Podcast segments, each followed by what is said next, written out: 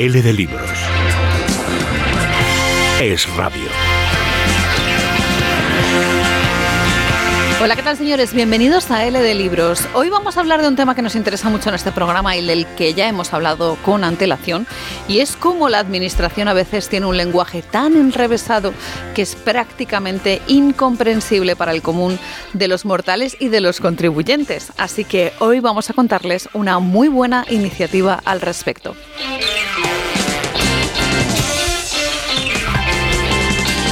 Además vamos a hablar con Eduardo Fernández Luiña, que acaba de publicar su libro titulado La verdad se encuentra en el bosque. Es un libro que cuenta una historia que discurre a lo largo de tres mundos paralelos. El mundo de los humanos, el mundo de los animales y el mundo de los seres mágicos y mitológicos que pueblan los bosques del norte de España.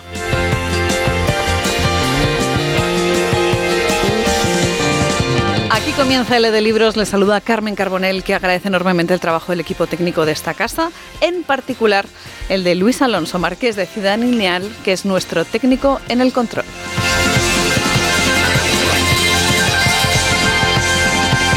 L de libros. Es radio.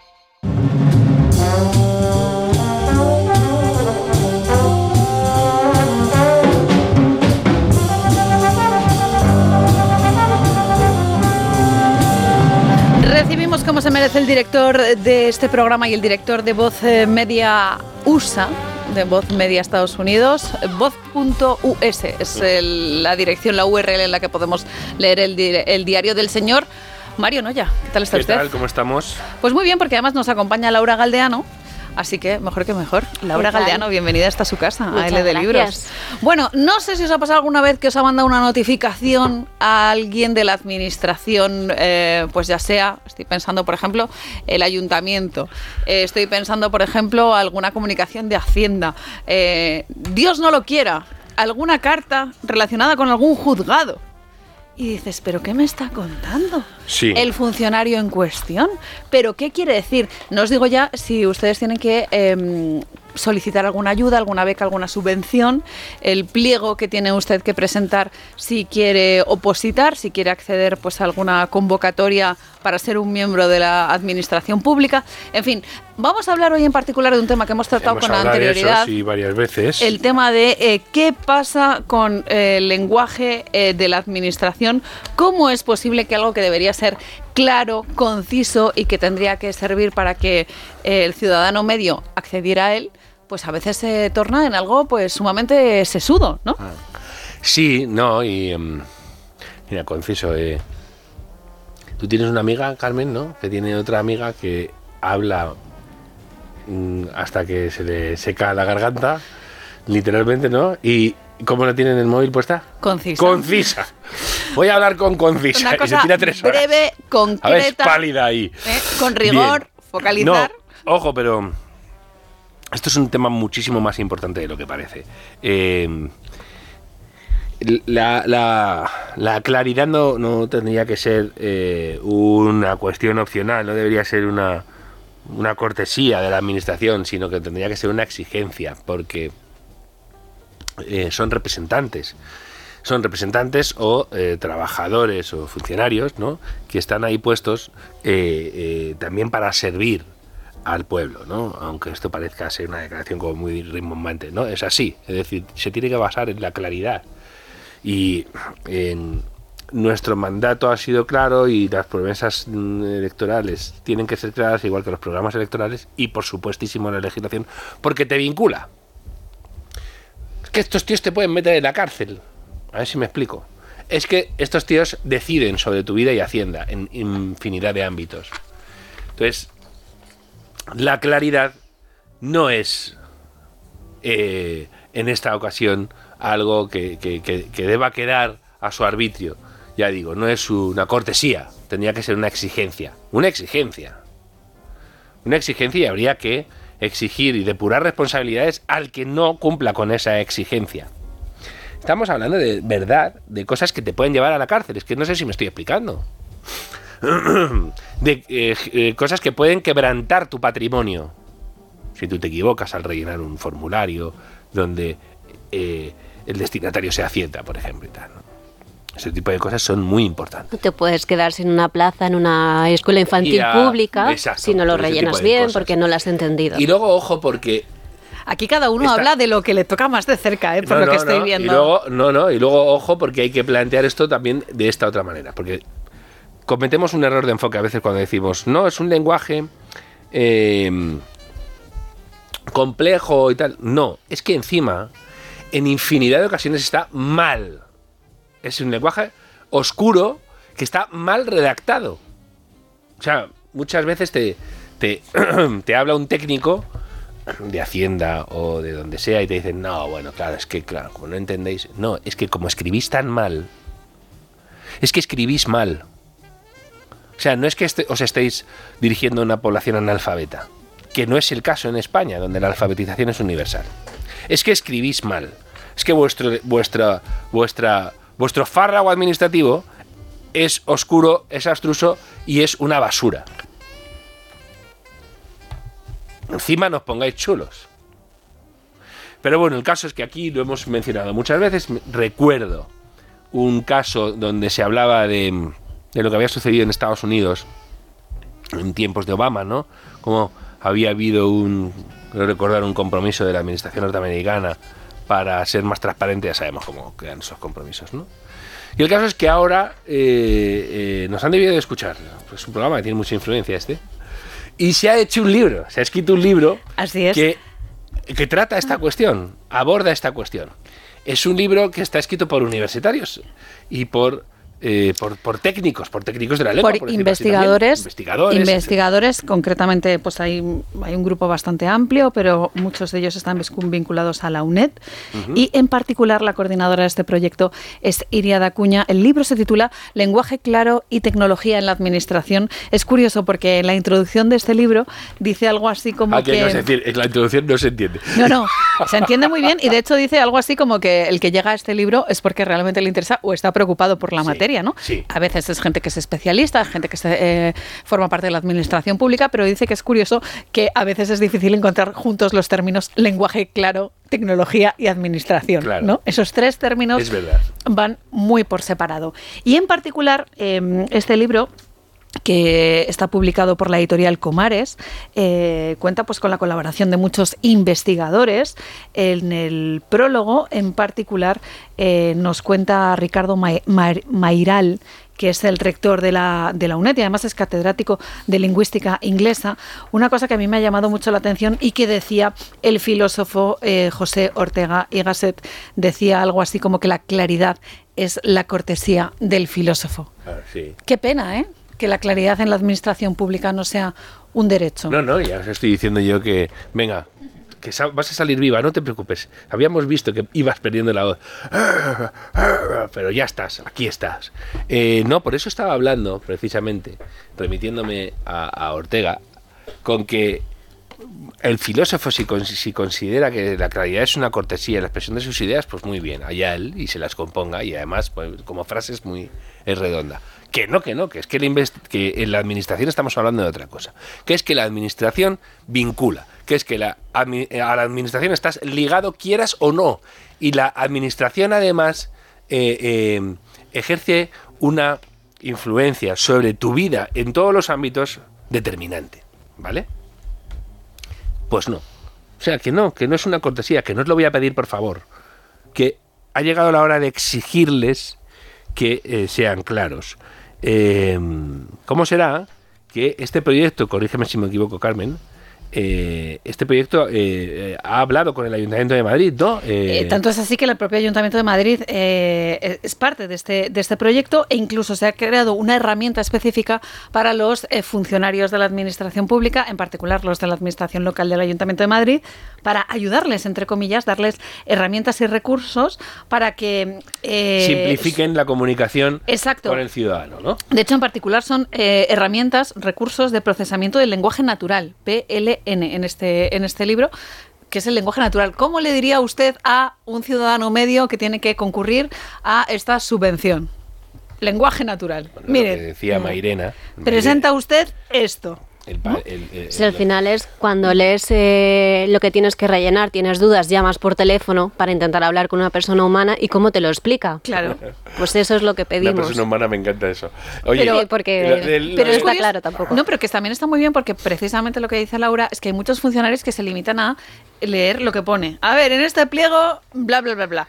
Y esto, lo que en particular, además de este libro, lo que propone es una herramienta que le explique a veces al propio funcionario lo que dice el pliego, que es que no está claro. Eh, bueno, y eso te pasa, ¿no? Cuando hablas con asesores fiscales, etcétera. Es decir, si tú eres un periodista y eres de letras y vas y tienes que hablar con un técnico que no es de letras, es porque no se trata de lenguaje, sino de que ellos mismos saben que eso está codificado de forma que se entiendan entre expertos. Y eso es un problema. Eh, en este, este libro y el, el proyecto que lleva aparejado, eh, bueno, pues se trata de materializar lo que decía eh, eh, Mairena el- eh, de Machado, ¿no? Eh, eh, Juan de Mairena de Machado, ¿no? Acordaos, ¿no? Los eventos los eventos consuetudinarios que acontecen en la rúa, ¿no? Pon, pásamelo usted al lenguaje poético, le decía, ¿no? ¿Y qué decía el alumno? Lo que pasa en la calle. Exacto. ¿Qué pasa, Carmen? Que yo aquí tengo mi duda. Si tú lees un pliego eh, ininteligible y luego llamas al ayuntamiento y dice que ahí lo que pones es que no puedes aparcar y que tienes que pagar. Eso te puede servir para demandar al ayuntamiento precisamente porque has dicho, no, yo llamé y un técnico me dijo que es esto cuando... Me explico, no sé si eso al final puede generar problemas.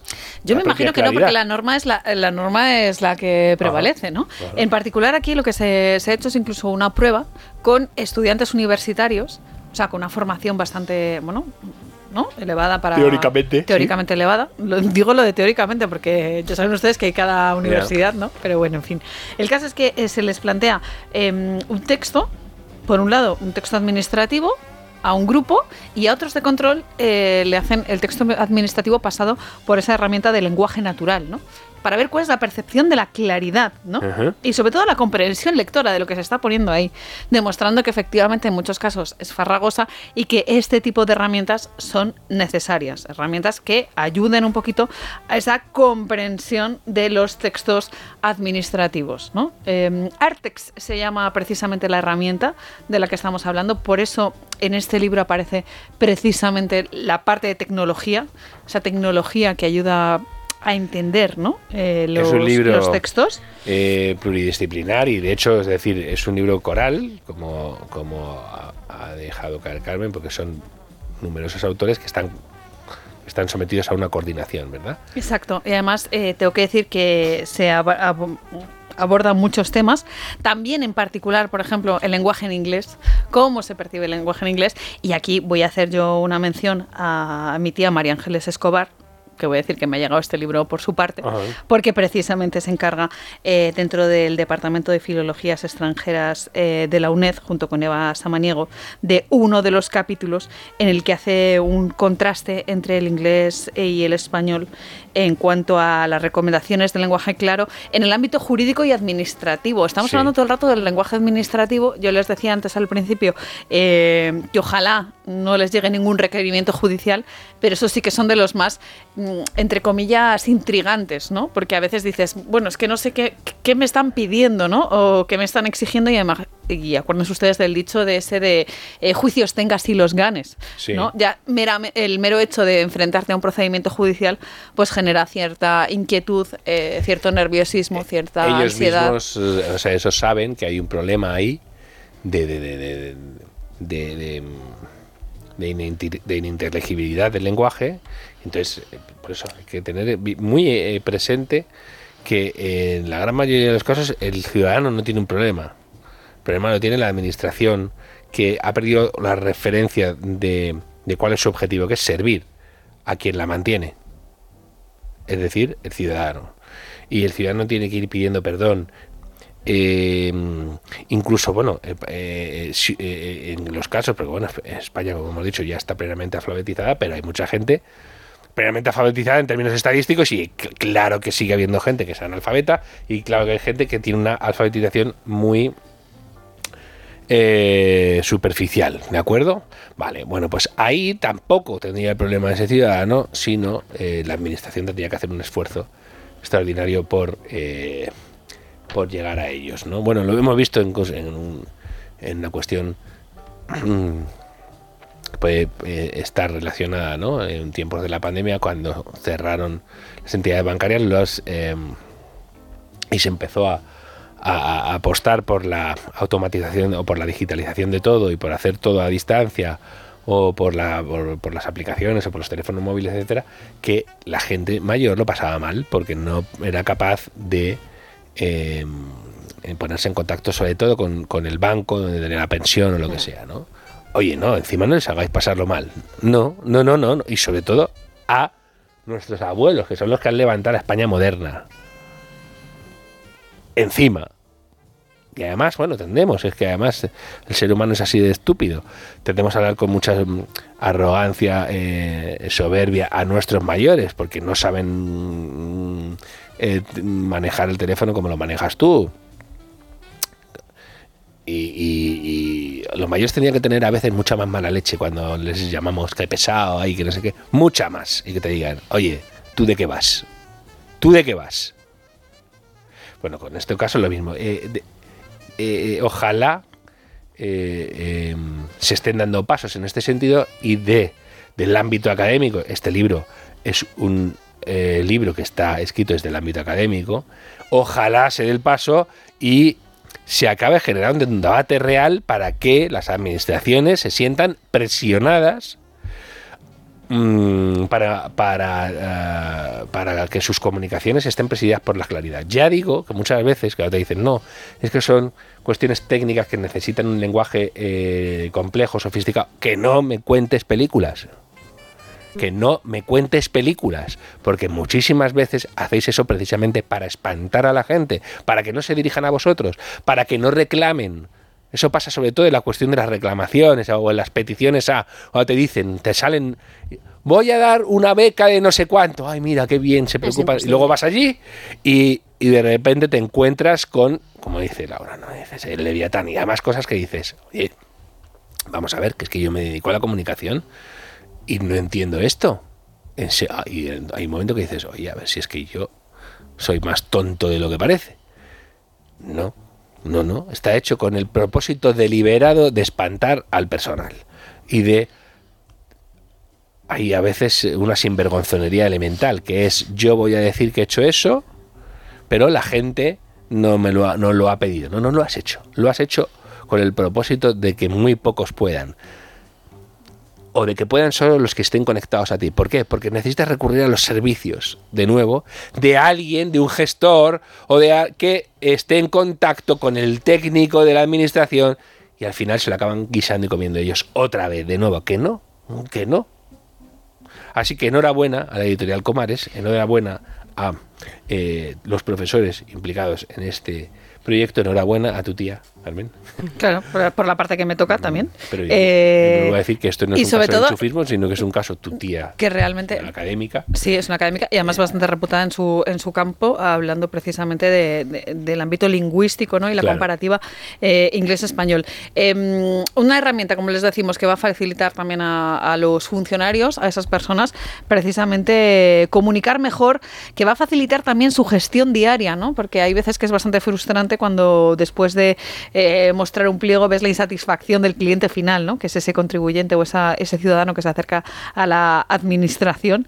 Así que, pues entre comillas, vamos a, hablar de eh, una buena noticia para todos, en particular con, este libro. Y además, al final el debate se está extendiendo, que es lo que interesa, y la RAE ya se ha comprometido a hacer algunas auditorías lingüísticas en ciertas administraciones, que yo no sé si esto se traducirá en consejos o, Ojalá. en qué va a quedar, ¿no? Pero ese acuerdo que llegó con el defensor del pueblo y Muñoz Machado, en que iba a, a intentar que esto, que las administraciones fuesen más claras con los ciudadanos. Claro, porque esto que os cuento, este libro, el de lenguaje claro y tecnología en la administración, explica en parte esa herramienta la que decíamos antes de Artex, Artex Claro, eh, que es un proyecto piloto del Ayuntamiento de Madrid.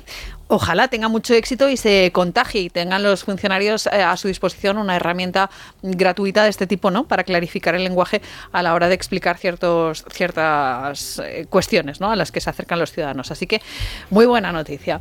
Mario, nos traías también una información a propósito de mm, una, mm, si no me equivoco, una buena iniciativa que hemos conocido a través de un comunicado en el que se nos dice que los escritores ah, van a tener eh, posibilidad de conocer eh, las ventas reales de sus libros y ustedes dirán, pero ¿cómo es posible que ellos no saben cuántos libros están vendiendo? Bueno, no pues podemos avanzar más porque... Esto es otra reclamación histórica, al igual que decíamos la del lenguaje de la administración. Por parte de los escritores hay muchos que pueden controlar sus ventas online, por ejemplo, porque ellos mismos acceden a esas plataformas, pero en otros muchos casos se hace una tirada en la que más o menos sabes cuál ha sido la distribución y te tienes que fiar de los datos que te da el sello editorial. O sea, que no podemos avanzar mucho más porque eh, este programa lo estamos grabando el día 17, ¿no? Y em, eh, nos estamos haciendo eco de una información de CEGAL, de la, de la Confederación Española de Gremios y Asociaciones de Libreros, eh, donde anuncia eso, que han llegado a un acuerdo con la Asociación Colegial de Escritores para, a petición de la ACE, es la Asociación Colegial de Escritores, pues que CEGAL facilitará un informe sobre un título determinado donde se incluyan diferentes parámetros de interés, estoy leyendo la nota de prensa, por ejemplo, la cuantía y distribución geográfica de las ventas en las librerías asociadas. Ojo, es decir, tiene la limitación esta, ¿no? Pero es interesante, quiere decir que esto se va a. Eh, eh, la firma de este convenio se va a celebrar el próximo 23 de marzo en el Círculo de Bellas Artes de Madrid. Pero, pues sí, va a estar bien. ¿No?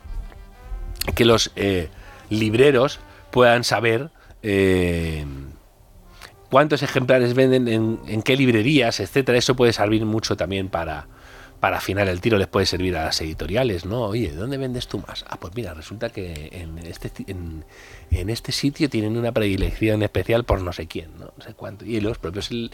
Aquí habrá movida, claro, porque los autores dirán, bueno, pues a ver, vamos a ver, a la hora de saldar cuentas ¿eh? Eh, con las editoriales, los escritores muchas veces dicen, no, es que estás preso de los datos que te dé la editorial. La editorial te dice, he hecho una tirada de 5.000 ejemplares, de los cuales eh, 2.000 han sido para promoción o, o, o, contenían desperfectos y tal. ¿2.000? ¿De 5.000? No puede ser. O qué mal os habéis hecho, ¿no? En plan de, de 2.000 has tenido que, entre comillas, eh, desechar esos 2.000 ejemplares. La verdad es que es lo que les decimos, que pese a que debería estar todo controlado, en cuanto a la edición a veces no hay mucha transparencia o la distribución. Hombre, yo entiendo que pues quizás eh, puedes aparecer algún libro en una librería, ¿no? Sí, Esto puede, alguien, algún amigo de lo ajeno se lo puede llevar pero hombre, de ahí a que de repente haya 2.000 ejemplares que han desaparecido, bueno, pues al final es tu producto y no tienes ningún control sobre Exacto, exacto. Eh, muchas veces se habla de la piratería de libros como un mal por el cual no se pueden controlar bien los ejemplares, mm. pero ojo a la distribución física, ¿no? Ese oscurantismo, de ahí que en muchas ocasiones cuando hablamos del ranking de los libros más vendidos, dices, bueno, o no, serán los más vendidos, son los más, entre comillas, vistos en las librerías, ¿no? O los que las grandes cadenas dicen que se están solicitando más. Pero bueno, ahí ha sido un poquito de, oscurantismo. Vamos a seguir este tema, Mario, eh, si te parece, ¿vale? Oye, eh, em, ¿me callo? Yo creo que sí. Bueno, pues nada, pues, hay que callarse, se calla uno. En mi programa, lo dirijo yo, ¿sabes? Luis. Director pone. No, pero ¿sabes por qué lo digo? Porque es que tenemos un tema muy interesante que tratar con Laura Galdeano. Ah, muy bien. Ha traído una recomendación de un libro, que además es un libro que, en fin, bueno, no quiero adelantar cosas. Vamos con, con tu sección, Laura, y muchas gracias a los dos. Para que las letras te entren por las orejas, L de Libros es radio.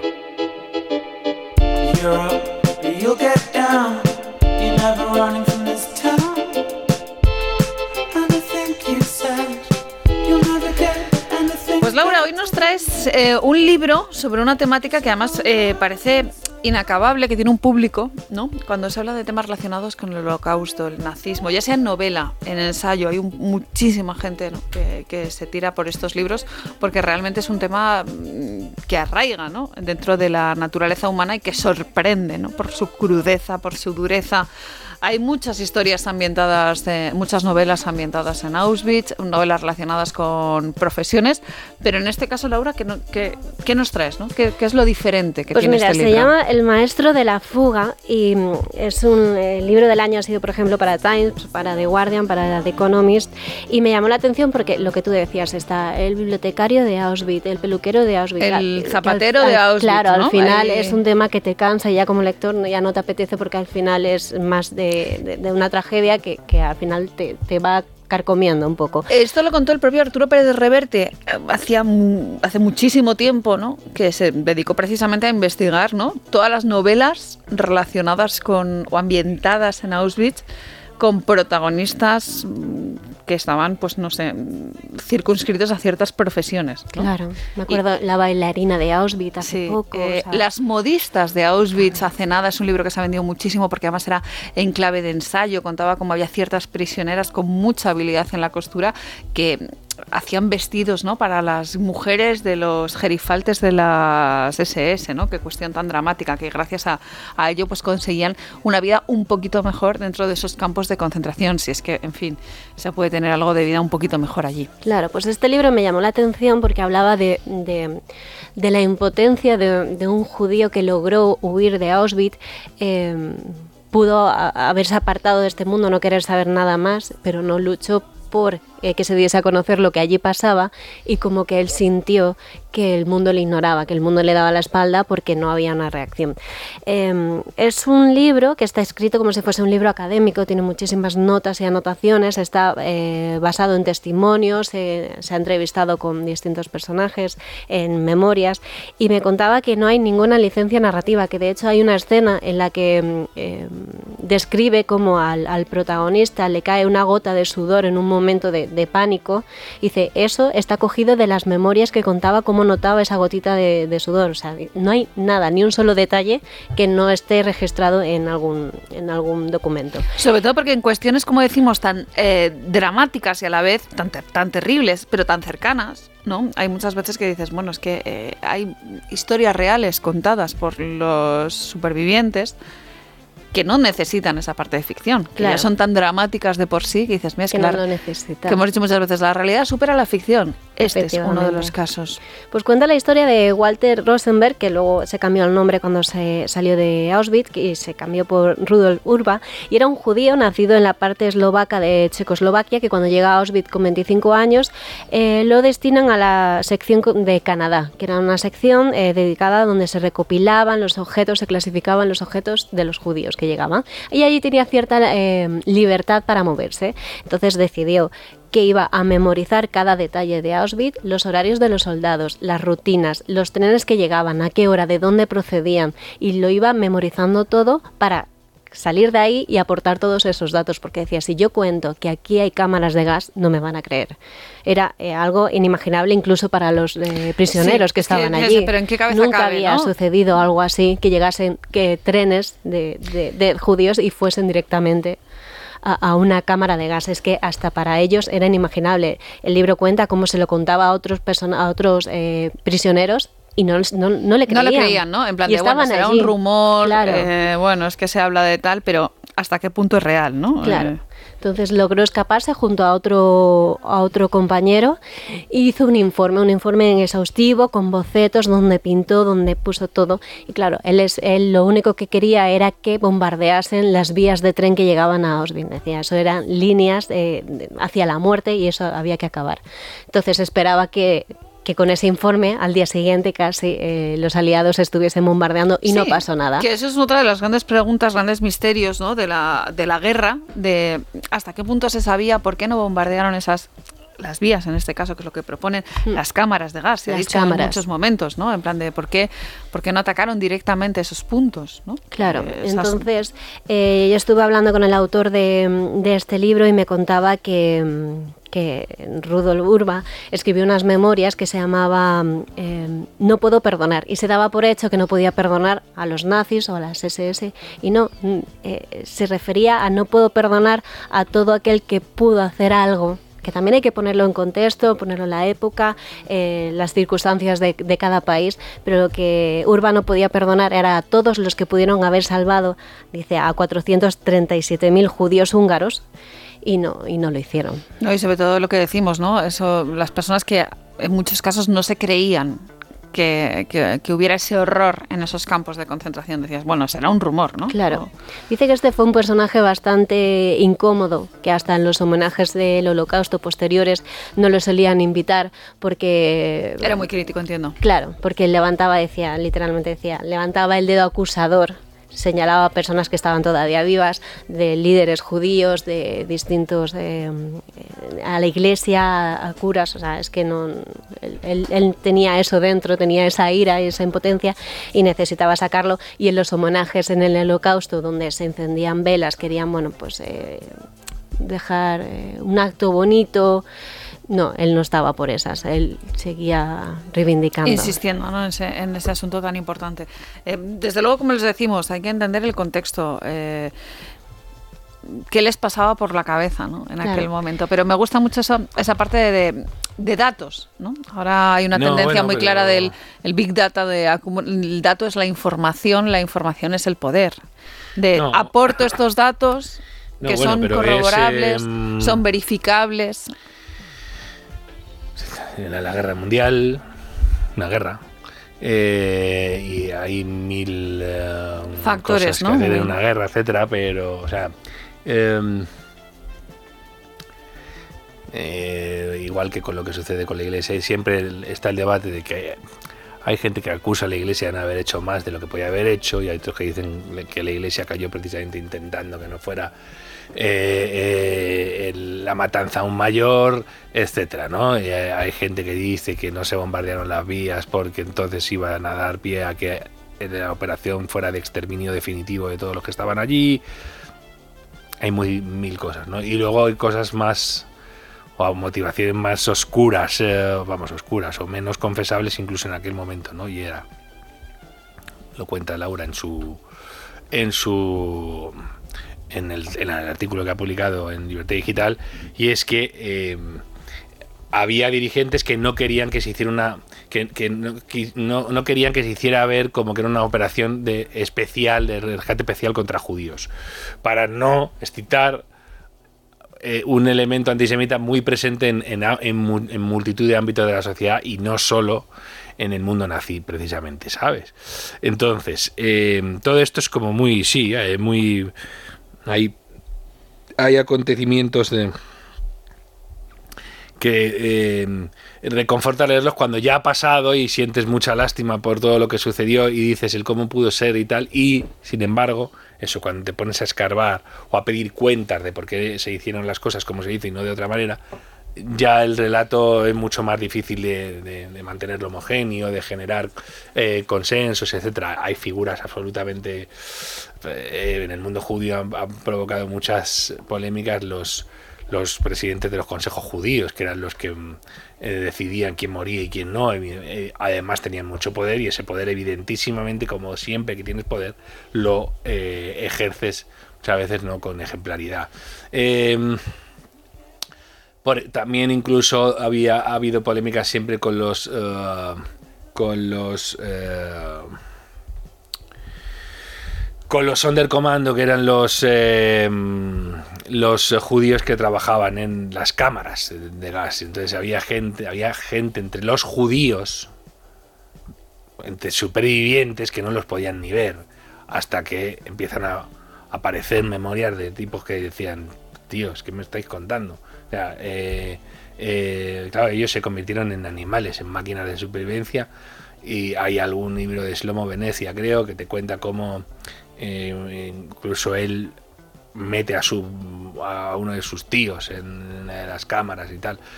Hay que tener en cuenta, es decir, estos tipos no salían del recinto, no tenían manera de salvar a nadie. Es decir, es un señor al que le ponían en la puerta a, decirle a un señor, despójese de la bata que le vamos a dar una ducha. No, no tenía no tenía ninguna espérate que voy a abrir aquí un portón que te vas a ir no y además eh, bueno luego hubo una rebelión de Sonderkommando cuando vieron que, que, que, ya ahora sí que los iban a matar a ellos porque no quedaba gente en fin. Con eso estuvieron problemas. Y con los que trabajaban en los Canadá el, el Canadá lo llamaban así porque Imaginaos, pues claro, en, en, las, eh, ahí era donde depositaban todas las pertenencias de todos los, los presos. Entonces, para ellos era como Canadá, que se asociaba antes Canadá, la tierra, una tierra promisoria, como si dijeras ahora Australia, es decir, era un nombre que tenía que tenía cierta se, empleaba con cierta sorna o pero imaginaos los que trabajaban en el Canadá eran unos miserables también, que acabaron como todos los demás, ¿no? Pero eran ellos los que se dedicaban a los despojos y a mirar eh, qué había de útil en todas las eh, cuestiones, etcétera. Los Sonderkommando tenían encargado limpiar las cámaras de gas después de... Qué horror, qué horror. Eh, en fin. pero claro, ese tipo de como queremos quedar todos los supervivientes, todos lo hicieron muy bien y fijaos cómo nos duele que los que estuvieron ahí dijeron, oye, mira, encima no vayáis a colgar una, una medalla.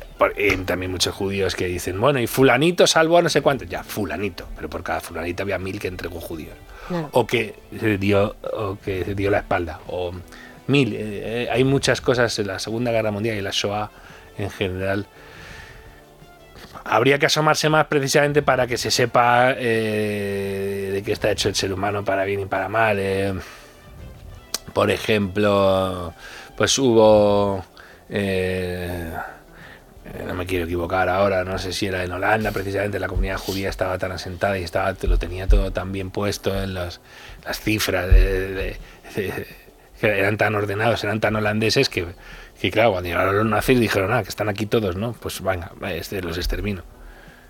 Me habéis puesto fácil precisamente que estuvierais tan bien organizados y también no sé qué. Y, por ejemplo, ha habido países que tienen muy difícil el eh, tienen un eh, tienen difícil mirar al pasado porque en Francia por ejemplo pues igual eh, se hizo se hizo como en algunos ámbitos se intentó proteger a los judíos franceses a, a costa de no proteger a los judíos no franceses. A costa de entregar a los judíos que no tenían nacionalidad francesa. ¿no? A mí me gusta este libro que el autor toma distancia y no, no entra a juzgar los hechos, sino recoger eh, lo que pasó eh, Rudolf Urba mm. y sus memorias, su, su, su, vida, su historia y también no se queda solo en el holocausto, sino que él quería recoger la vida plena de, de este hombre, como fracasó su primer matrimonio, ya encontró y le sorprendía mucho que decía que había conseguido vivir una vida después de pasar una tragedia eh, como sobrevivir en el término de la supervivencia ¿no? De, no estar tan dañado por dentro que sino que, puedas llegar a disfrutar y que, le llamaba mucho la atención como a lo mejor leía cartas que le mandaba a su esposa cuando estaba viajando y, le hablaba de, de, lo que había comido de tal Claro, y es como, vale, nunca va a escapar de la sombra de Auschwitz. Sí, pero pero pudo pasar un poco página y vivir y, ser una persona eh, normal. Ahí, de ahí la clave ¿no? de este libro hacíamos hincapié en que era pues que está novelado, que es narrativa, pero eh, sin esas licencias literarias, ¿no? sin esa eh, llamada a la ficción, sino que se limita precisamente a, recrear esas memorias, ¿no? A, narrar pues, lo que él mismo contó en primera persona. ¿Qué editorial lo publica? Eh... La neta, son 544 páginas, de las que 50 son, son referencias, para que el, lector sepa ah, de, dónde, de, dónde, han extraído ¿no? Esa, esas cuestiones. es una novela. Es está novelado. Vale. Claro, pero, eh, no es ensayo, sino que está, como decíamos, es narrativa en el sentido de que está novelado. Novelado, pues para que en un momento determinado sea más asequible quizás a un público más general. O sea, tiene esa intención didáctica. Em, pero ah. lo que El autor decía que podía pasar perfectamente y eh, ah. con excepciones, pero podía pasar por un libro académico. Y es verdad que la forma de narrarlo, pues hay momentos, La fuga parece una novela de aventuras. Pero fíjate, en las modistas de Auschwitz em, estaba contado eh, como un ensayo, ¿no? O sea, era realmente hmm. texto académico en ese sentido, además de eh, las muchísimas imágenes, referencias, recortes, etcétera, etcétera, que ya aparecían. Por tanto, la lectura era un poquito más eh, pesada, no puede hmm. ser una lectura hasta cierto punto, y no me gusta utilizar este término, pero lúdica, ¿no? Eh, como de divertimento, de evasión, sino que era una lectura pues eso más, más sosegada, más ordenada, más, más compleja en ese, en ese sentido. ¿Recomendable, por tanto, Laura, en tu opinión, este libro? Sí, yo creo que además eso eh, bueno, nos devuelve a un debate que sigue ahí de por qué Churchill o Roosevelt no bombardearon, que dicen que los historiadores no se han puesto de acuerdo, pues bueno, pues así que nos traslada esta reflexión a ver qué piensa cada lector sobre, sobre cómo se hizo esto y, y eso, y me ha impactado mucho, me ha impactado la, la impotencia de este, de, este joven de 25 años que no entendía, y claro, puedes llegar a entender, claro, su frustración de que no hubiese una respuesta firme a lo que él estaba planteando con tantos datos, con tantos dibujos, con, con todo lo que ofrecía. Y entronca con lo que decía Mario precisamente de la, de la complejidad de la guerra. Recuérdanos los datos, Laura. El maestro de la fuga, Planeta, eh, páginas 544, y la ha escrito Jonathan Friedlandes. Pues ahí... Es, es, un columnista de The Guardian, corresponsal extranjero, escribe artículos también en otra serie de periódicos y, revistas internacionales. Bueno, pues ahí tienen esas recomendaciones. Si quieren ampliar los datos, sepan que encuentran en Libertad Digital un artículo muy interesante precisamente a este respecto, escrito por Laura Galeano. Fíjate. Nada más y nada menos. Así que ahí pueden ampliar toda la información. Laura, muchísimas gracias y hasta la próxima.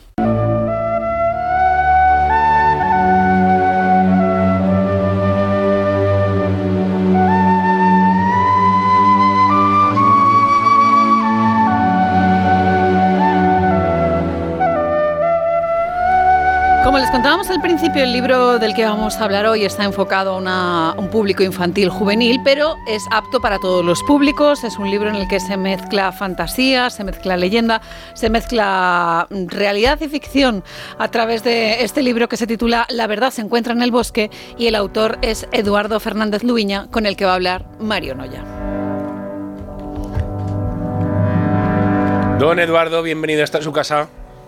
Buenas, buenos días, don Mario. Muchas gracias, hombre. Gracias por la oportunidad y por el espacio. Qué gusto estar aquí compartiendo con vosotros. Eduardo Fernández Luiña, que tiene cara de profesor universitario desde que nació, yo creo. Tiene cara de suscriptor de ABC, de la antigua ABC, y de eh, profesor universitario. Y es un tío sesudo y está en las tertulias de Federico. Federico me ha visto el libro ahora, ¿eh? Por cierto, Eduardo. Y se ha ah, quedado igual de sorprendido que todo el mundo, porque resulta que tienes una parte, ¿no? De. Mm, tienes alma de fabulador, de fabulador de mitos y leyendas asturianas en este caso, ¿no? ¿Cómo se te ocurrió, Eduardo? Eh, bueno. Esta, la verdad, se encuentra en el bosque.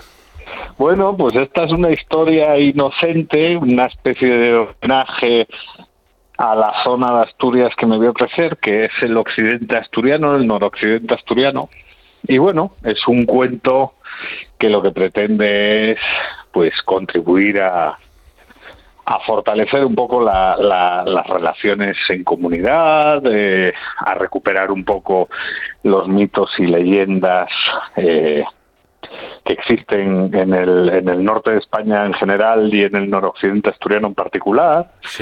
Y la historia, pues es una historia muy inocente de cuatro jóvenes adolescentes que interactúan con personajes que forman parte de la mitología asturiana, ¿no?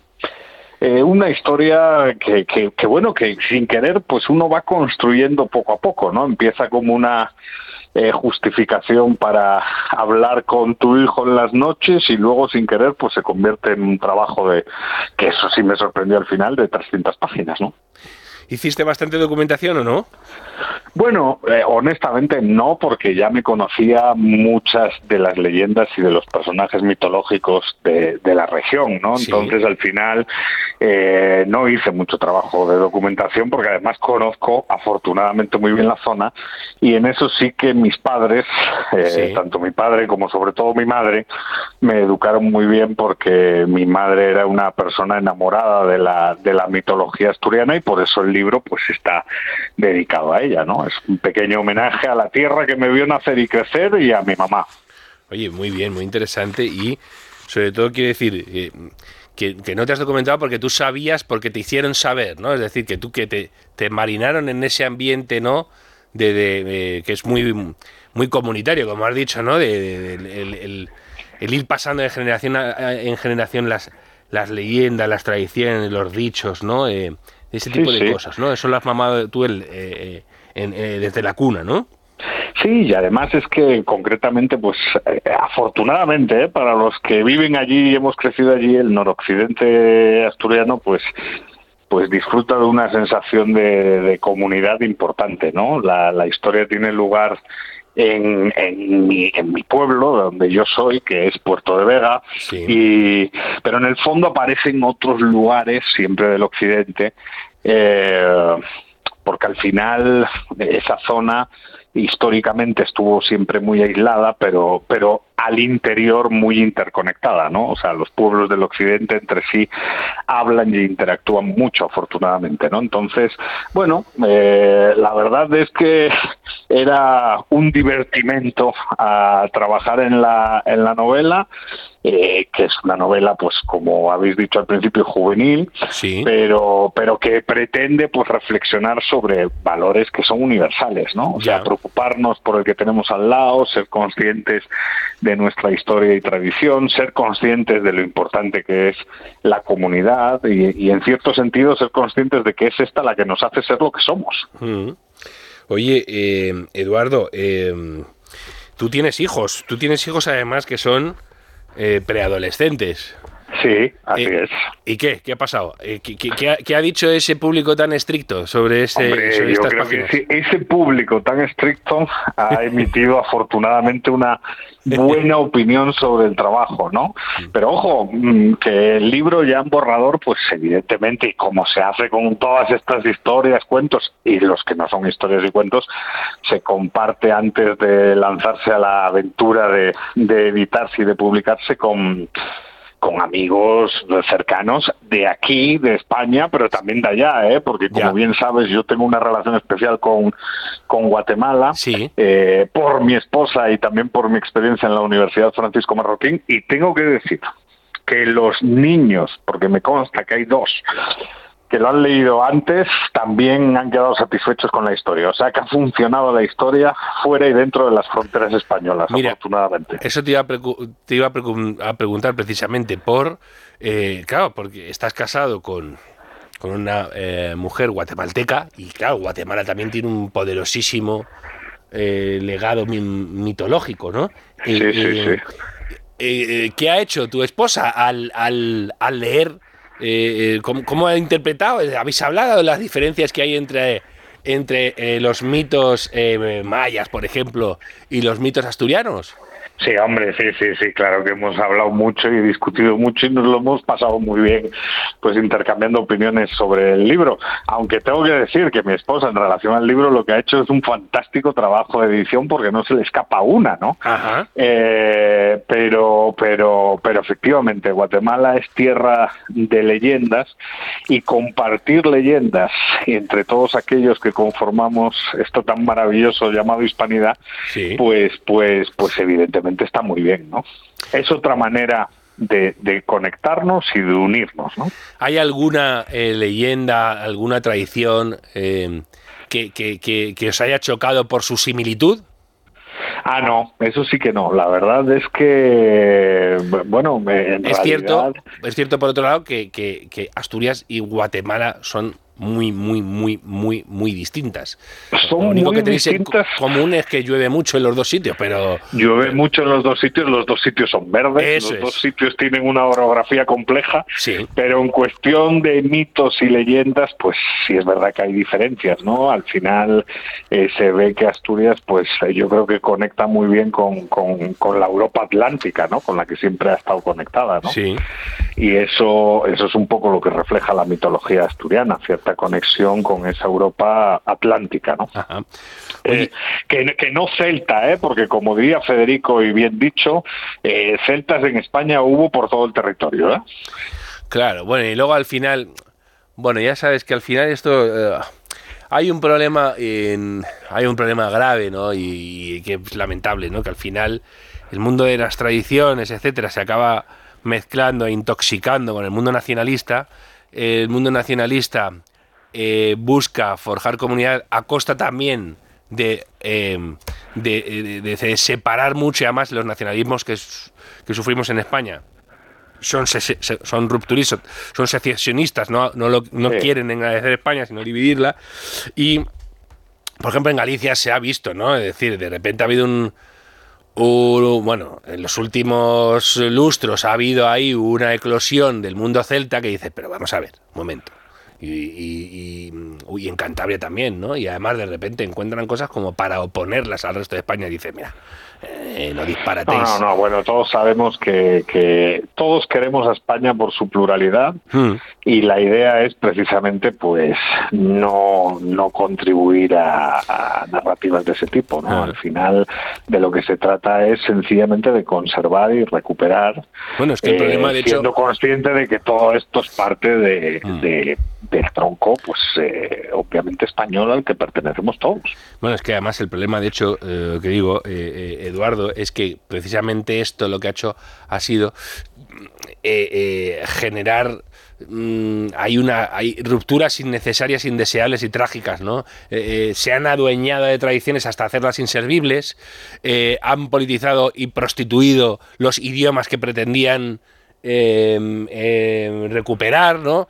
ese tipo de cosas que, que, ha sucedido, porque al, final además la España más conservadora, la, más, la que más se preocupaba por sus tradiciones y luego hay, sin embargo, en las comunidades que padecen la, la nacionalista, pues claro, el mundo de la tradición se acaba asociando al nacionalismo más excluyente, ¿no? Y es una pena, porque además esos mismos hacen tabla rasa de, un pasado que en el fondo desprecian, eh, porque, porque, porque no es, no es real, ¿no? Em, Eduardo, una nota, eh, o, sea, un, comentario. Al final te ha podido el profesor y has tenido que meter una nota explicativa al principio, unos mapas al final, eh, y dices, si es que no tiene remedio este chico.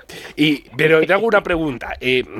Porque tú estás aquí explicando que eh, hay una de las protagonistas que se llama Shana y las Shanas son también eh, eh, personajes de la mitología asturiana que, son equiparados a las ninfas y demás. Pregunto, Eduardo, ¿por qué, ¿por, qué, quisiste correr el riesgo de ese, tipo de confusiones? ¿O te llevó algún tipo de duda? Decir, ¿qué hago?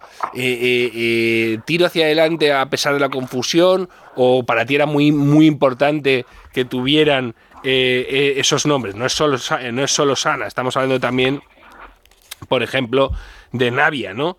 Eh, de, la joven buitre de la comarca de la Bobia, como cuentas aquí, ¿no? ¿Has querido pues jugar también a la, a la, confusión o por qué, por qué has elegido nombres? No he querido jugar a la confusión, ¿eh, Mario? O sea, esto es lo que es. Es una historia juvenil e inocente pero, pero obviamente eh, sí quería contribuir en cierto sentido, y yo creo que la novela eso es lo que pretende, eh, sí quería contribuir en cierto sentido a recuperar los mitos y leyendas de esa zona y los personajes mitológicos que sobre, sobre los que se habló tanto antes y no se habla tanto en la actualidad, ¿no? Hay un esfuerzo en el fondo por conservar y por recuperar. Y efectivamente en las Shana que, bueno, a día de hoy, pues mucha gente probablemente no sabe, algunos no saben ni lo que son, eh, fueron muy importantes, sobre todo en el noroccidente, ¿no? En la, en la novela se cuenta precisamente la relación de amor entre una Shana y un ser humano, que esa leyenda, pues evidentemente no me la invento yo, esa es una leyenda de la zona de Castropol, de la frontera entre Asturias y Galicia, vinculada a una cascada, que es la cascada del Ciollo. O sea, quiero decir, en el fondo sí es un esfuerzo por recuperar, pero como para el lector, digamos, eh, pues pudiera ser confuso, sobre todo para el que no está familiarizado familiarizado, pues decidí tanto hacer una nota explicando pues todas estas cuestiones, la, el personaje Navia también, porque además Navia eh, es pues obviamente un nombre que no solo encontramos en, en un pueblo asturiano, ¿no? O en un río, sino también en pueblos gallegos, ¿no? Entonces eh, claro, esa referencia a la diosa, pues creo que también merecía una explicación. Y lo de los mapas es porque, y esto, esto bueno, oye, espero por lo menos contribuir al turismo del noroccidente asturiano. claro. Pero, pero lo de los mapas es precisamente porque justo esa zona, la noroccidental, de la que yo soy parte, en la que me veo crecer, pues evidentemente mm, no tiene, pues eh, ahora, aunque ha mejorado mucho, ya ha crecido mucho, históricamente no disfrutó ni de las comunicaciones ni de ni del volumen de turismo, por ejemplo, que tiene el oriente de Asturias, ¿no? Llanes y Ribadesella y todo eso, ¿no? Es como una zona más más desconocida, ¿no? Yo diría que es la gran desconocida y sin embargo es una zona fantástica. Entonces los mapas son también para ubicar al lector eh, en, la, en la geografía y en los espacios de esa zona que es el noroccidente, ¿no? Oye, Eduardo, este libro eh, lo has podido eh, publicar gracias al crowdfunding, ¿vale? Que eso debe, de, debe de mm, generar una satisfacción especial, ¿no? Ver que hay gente que apuesta por tu idea y que apuesta con los hechos, que es con dinero. Y pues sí, la verdad es que es gracias a los grandes amigos, entre los cuales también estás tú, eh, que han creído en este proyecto, ¿no? Claro. Oye, pero lo que yo quería era que, mm, comentaras eh, cómo puede hacer la gente para hacerse con este libro. La verdad se encuentra en el bosque, que se ha editado en, eh, en Malas Artes. Este libro está editado en Malas Artes, efectivamente, y se puede encontrar pues en cualquier librería, se puede pedir y rápidamente lo pueden traer. Eh, de hecho, me consta que afortunadamente pues ya en varias librerías de Madrid está, por supuesto también en Asturias. Y bueno, los que crean o se sientan más cómodos pidiéndolo en Amazon, pues también lo pueden encontrar en Amazon. Eso es. O sea que, eh, eh, que es de fácil acceso, ¿no? Que, es de fácil acceso Malas Artes, la verdad estoy muy agradecido con la editorial. Sí. Me han tratado muy bien en todos los sentidos.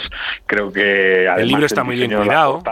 sí, sí. Mm, fue fantástico, responde muy bien al espíritu que se pretende en el texto, así que eh, mi, mi, relación con la editorial no puede ser mejor. Estoy muy contento de, haber publicado este trabajo con no, y, está bien editado el, libro, el libro como como objeto está bien, el diseño es bonito, la portada es, es, es, atractiva, en fin.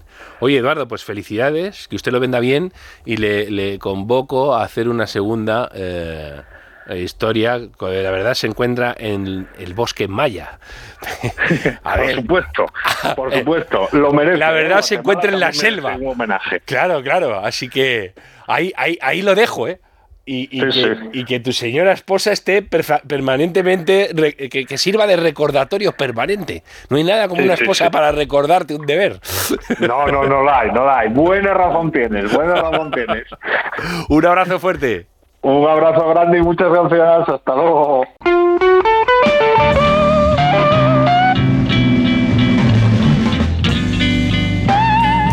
Ya lo ven, señores, se nos ha acabado el tiempo. Hasta aquí el programa de esta semana. Pero si quieren más, saben que dentro de siete días estamos de nuevo con ustedes. Hasta entonces, como siempre, les deseamos buena semana y buenas lecturas. Y para terminar, nos vamos a despedir con el poema Ícaro de Amalia Bautista.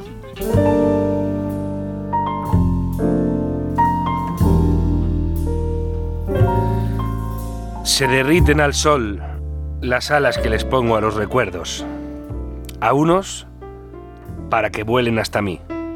A otros, a ver si emigran para siempre.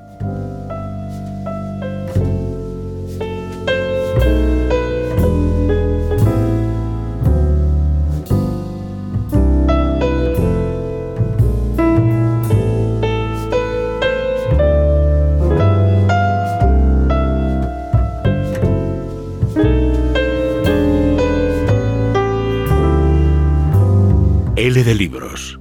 Es Radio.